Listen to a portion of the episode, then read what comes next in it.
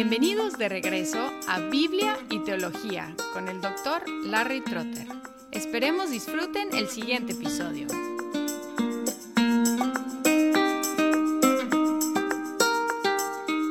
Quizás lo primero en analizar posturas milenialistas habría sido ver el texto mismo de Apocalipsis 20.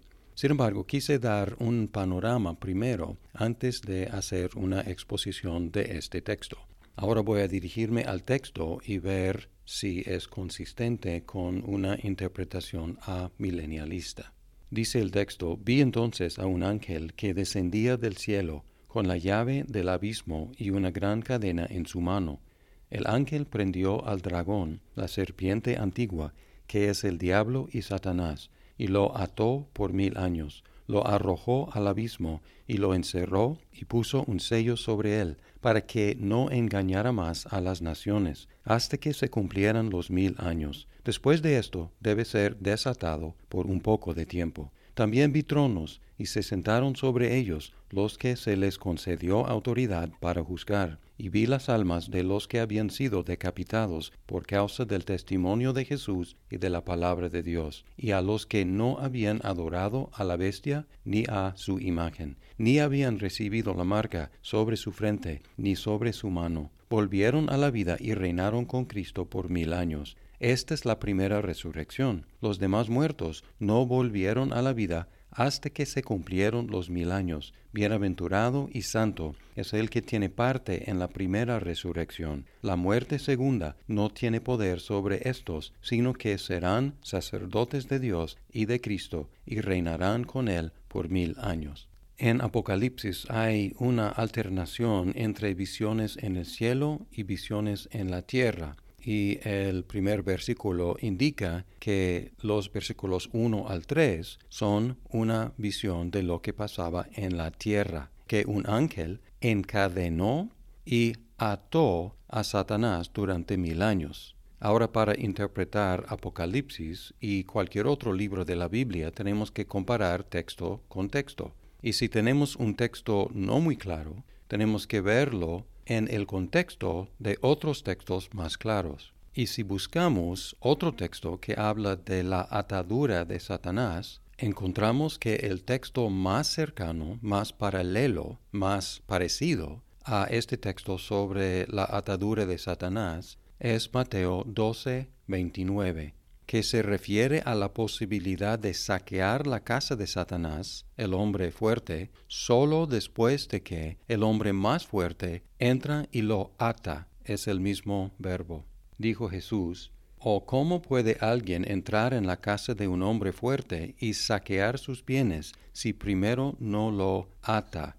Y entonces saqueará su casa. Cuando dijo eso, Jesús se refirió a lo que hacía en ese momento no en un momento futuro, porque esta pequeña parábola salió después de que él echó fuera un demonio de un ciego y mudo. Y los fariseos lo acusaron de expulsar demonios por medio de Beelzebú.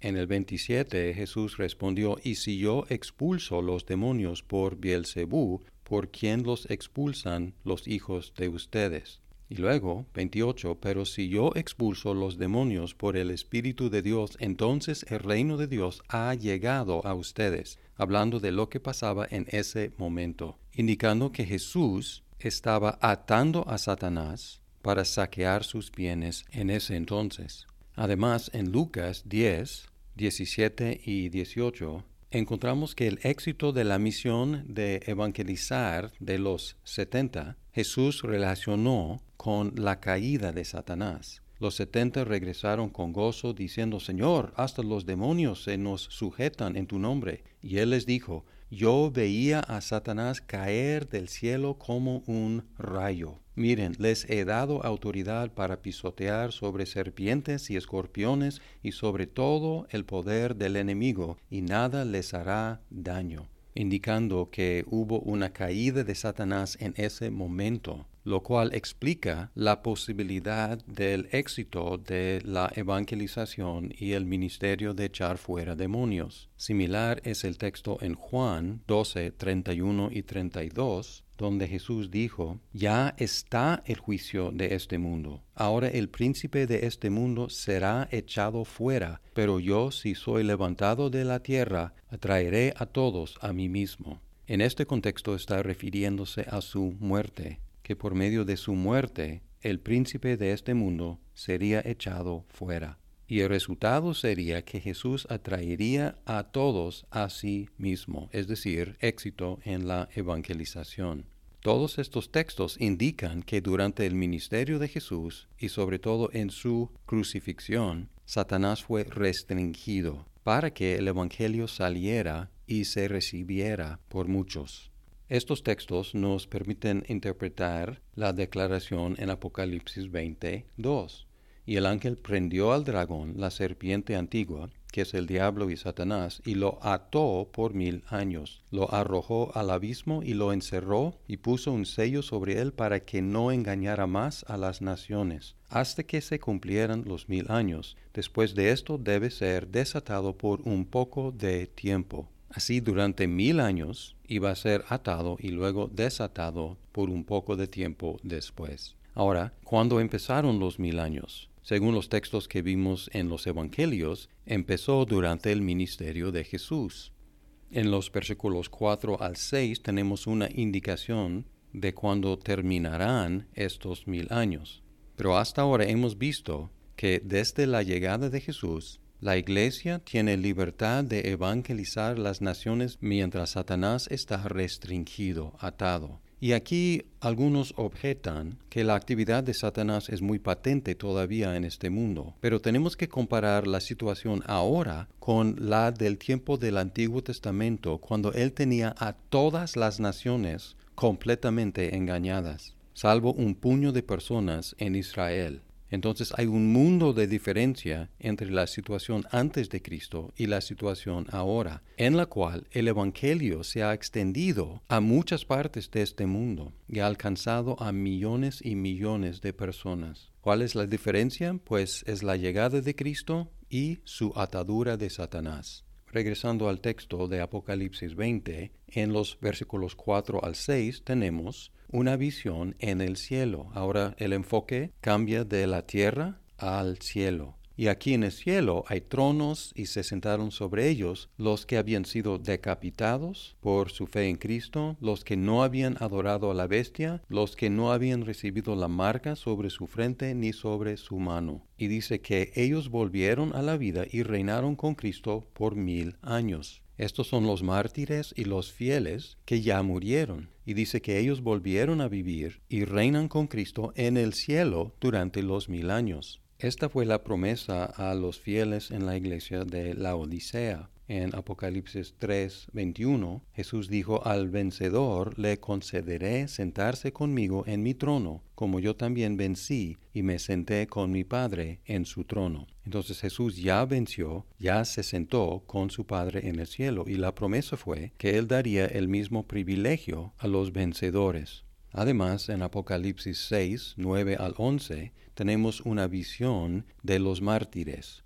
que es similar a la visión que tenemos en Apocalipsis 20. Dice, cuando el Cordero abrió el quinto sello, vi debajo del altar las almas de los que habían sido muertos a causa de la palabra de Dios y del testimonio que habían mantenido. Clamaban a gran voz, ¿Hasta cuándo, Señor Santo y verdadero, esperarás para juzgar y vengar nuestra sangre de los que moran en la tierra? y se les dio a cada uno de ellos una vestidura blanca, y se les dijo que descansaran un poco más de tiempo hasta que se completara también el número de sus consiervos y de sus hermanos que habrían de ser muertos como ellos lo habían sido. Aquí no indica cuánto tiempo, pero dice un poco de tiempo más. Ellos tendrían que esperar hasta que el juicio final llegara. Ahora regresando a Apocalipsis 20, Dice en el 4, volvieron a la vida y reinaron con Cristo por mil años. Esta es la primera resurrección. Entonces la primera resurrección es reinar con Cristo después de la muerte. Y luego dice, los demás muertos no volvieron a la vida hasta que se cumplieron los mil años. Bienaventurado y santo es el que tiene parte en la primera resurrección, la muerte segunda no tiene poder sobre estos, sino que serán sacerdotes de Dios y de Cristo y reinarán con él por mil años. Entonces tenemos la primera resurrección, que es reinar con Cristo después de la muerte, algo que ya sucedió para los que murieron en la fe. Y la muerte segunda se explica en el versículo 14. La muerte y el Hades fueron arrojados al lago de fuego. Esta es la muerte segunda, el lago de fuego. Los que participan en la primera resurrección no son sujetos a la segunda muerte. Y el último detalle es que la segunda resurrección es la resurrección física de todos para ser juzgados lo cual se explica en los versículos 11 al 15. Dice, vi un gran trono blanco y aquel que estaba sentado en él, de cuya presencia huyeron la tierra y el cielo, y no se halló lugar para ellos. También vi a los muertos, grandes y pequeños, de pie delante del trono, y los libros fueron abiertos. Otro libro fue abierto, que es el libro de la vida, y los muertos fueron juzgados por lo que estaba escrito en los libros, según sus obras. El mar entregó los muertos que estaban en él, y la muerte y el Hades entregaron a los muertos que estaban en ellos, y fueron juzgados cada uno según sus obras. Aquí tenemos la segunda resurrección, la resurrección general de todos los muertos para ser juzgados. Ahora podemos concluir que el inicio de los mil años fue la primera venida de Cristo, y la terminación de los mil años será la segunda venida de Cristo, que trae consigo el juicio final. Para resumir, Apocalipsis 20, interpretado a la luz de otros textos, en los Evangelios y también en Apocalipsis, indica que, al llegar por primera vez, Jesús ató a Satanás para que el Evangelio pudiera salir al mundo y alcanzar a muchas personas. Y esos mil años terminarán cuando Jesús llegue por segunda vez para resucitar a todos y para juzgar a todos. Mientras tanto, hay libertad de evangelizar al mundo entero, porque Jesús está reinando desde el cielo y están acompañándolo durante estos mil años los que ya murieron en la fe.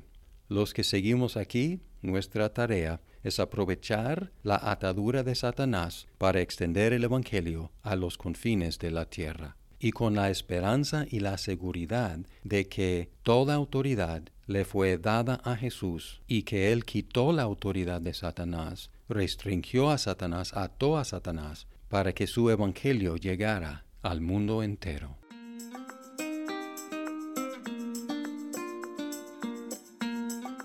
Muchas gracias por escuchar este episodio. Si estás disfrutando Biblia y teología, por favor compártelo con tus amigos. Hasta pronto.